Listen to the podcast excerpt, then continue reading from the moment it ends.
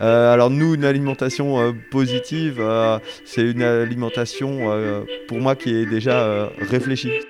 L'alimentation. C'est-à-dire que tout simplement autrement. Se poser quelques questions avant d'aller acheter, c'est déjà euh, une première des bases. Euh, trouver une alimentation qui soit adaptée à notre mode de vie, euh, qui soit adaptée à nos, à nos contraintes aussi. L'alimentation autrement. Une collection de reportages à la rencontre des acteurs et actrices de l'alimentation saine et durable en Bretagne.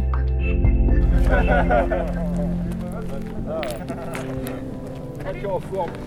Bonjour. Content de vous avoir rencontré. Ça va bien. Bonjour. En fonction des budgets, en fonction d'où on habite, on n'a pas forcément le, même accès à cette alimentation. Et puis, bah, de manière générale, c'est bien sûr une alimentation, euh, pour moi, euh, qui est basée sur les saisons, euh, une alimentation en circuit court et une, une alimentation issue d'une agriculture, on va dire, durable.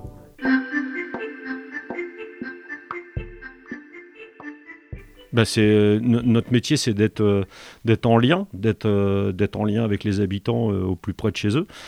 Donc on va faire des actions qu'on appelle d'animation sociale globale, donc d'animation de loisirs en pied d'immeuble, de faire des actions d'accès aux pratiques de loisirs artistiques, par exemple avec les enfants. Puis au bout d'un moment, ben, on se rend compte que les goûters qu'on est en train de faire, ben, peut mieux faire. Puis on en parle aux parents qui nous disent, ben, j'aimerais mieux faire, mais comment, comment m'y prendre? Eh ben, on va voir comment vous y prendre. Est-ce que vous avez un peu de temps? Oui. Est-ce que ça vous intéresserait de venir à un atelier pour qu'on fabrique des gâteaux avec vos enfants? Ben oui.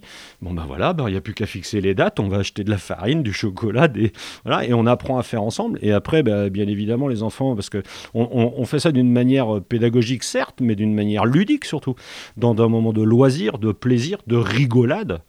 Et donc, euh, bah, les enfants, quand ils reviennent à la maison, alors ça, ils n'ont qu'une envie, c'est qu'on recommence. La maman voit qu'elle a un, impact éducatif avec ses enfants euh, de manière simple. Donc euh, bah, derrière, bah, on va parler d'autres types de... On rentre par le goûter parce que c'est assez simple.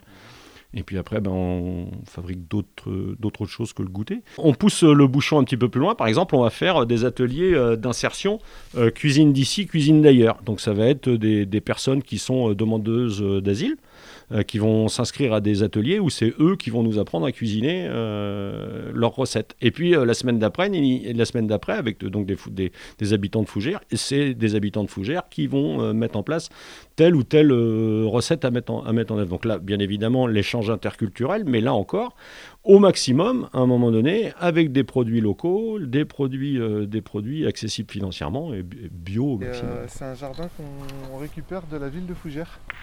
Euh, qui euh, souhaite euh, que des associations s'occupent de ce jardin pour le mettre à disposition des habitants. D'accord. Voilà, qu'on y fasse des ateliers, des animations.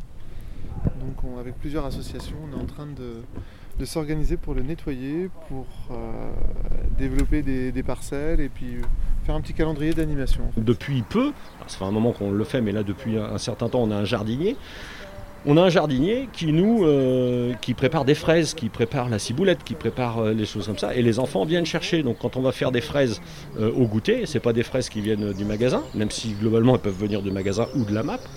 Les fraises elles viennent du jardin, c'est les gamins qui, sont allés les ramasser. Donc je peux vous dire que là ça change ça change la donne le jardinage pour nous, ben, alors, il y a un côté euh, se réapproprier ses, propres espaces euh, et puis euh, pour que ces espaces-là puissent servir. Et donc à quoi ça peut servir? Bah, À faire du loisir, mais le loisir ça peut être à travers le jardinage. Alors on va pas jardiner en disant là on va planter 50 mètres, de, 40 rayons sur 50 mètres de patates et tout ça. On est plutôt dans le jardinage loisir et plaisir, mais l'objet c'est quand même de produire des choses que l'on mange. Et puis euh, de, faire également de l'animation en pied d'immeuble, d'où essayer de trouver une dinette, c'était ça l'entrée, hein. c'est d'avoir une dinette, c'est-à-dire qu'on puisse faire, d'aller euh, au jardin, faire une récolte et la cuisiner tout de suite ensemble au pied de l'immeuble. Euh, on ne parle pas que de carottes, de tomates et de la qualité des, pommes qu'on a récoltées. Hein on parle interculturel, on parle spectacle, on parle éducation des enfants tout en coupant les tomates et, les carottes. C'est ça ce qui se passe en fait. Ce reportage a été réalisé par la Corlab, en partenariat avec la Maison de la Consommation et de l'Environnement et la Confédération Bretagne Environnement Nature. avec le soutien de l'ADEME, la DRAF Bretagne et l'Agence régionale de santé. À travers là, ça crée des discussions, des échanges.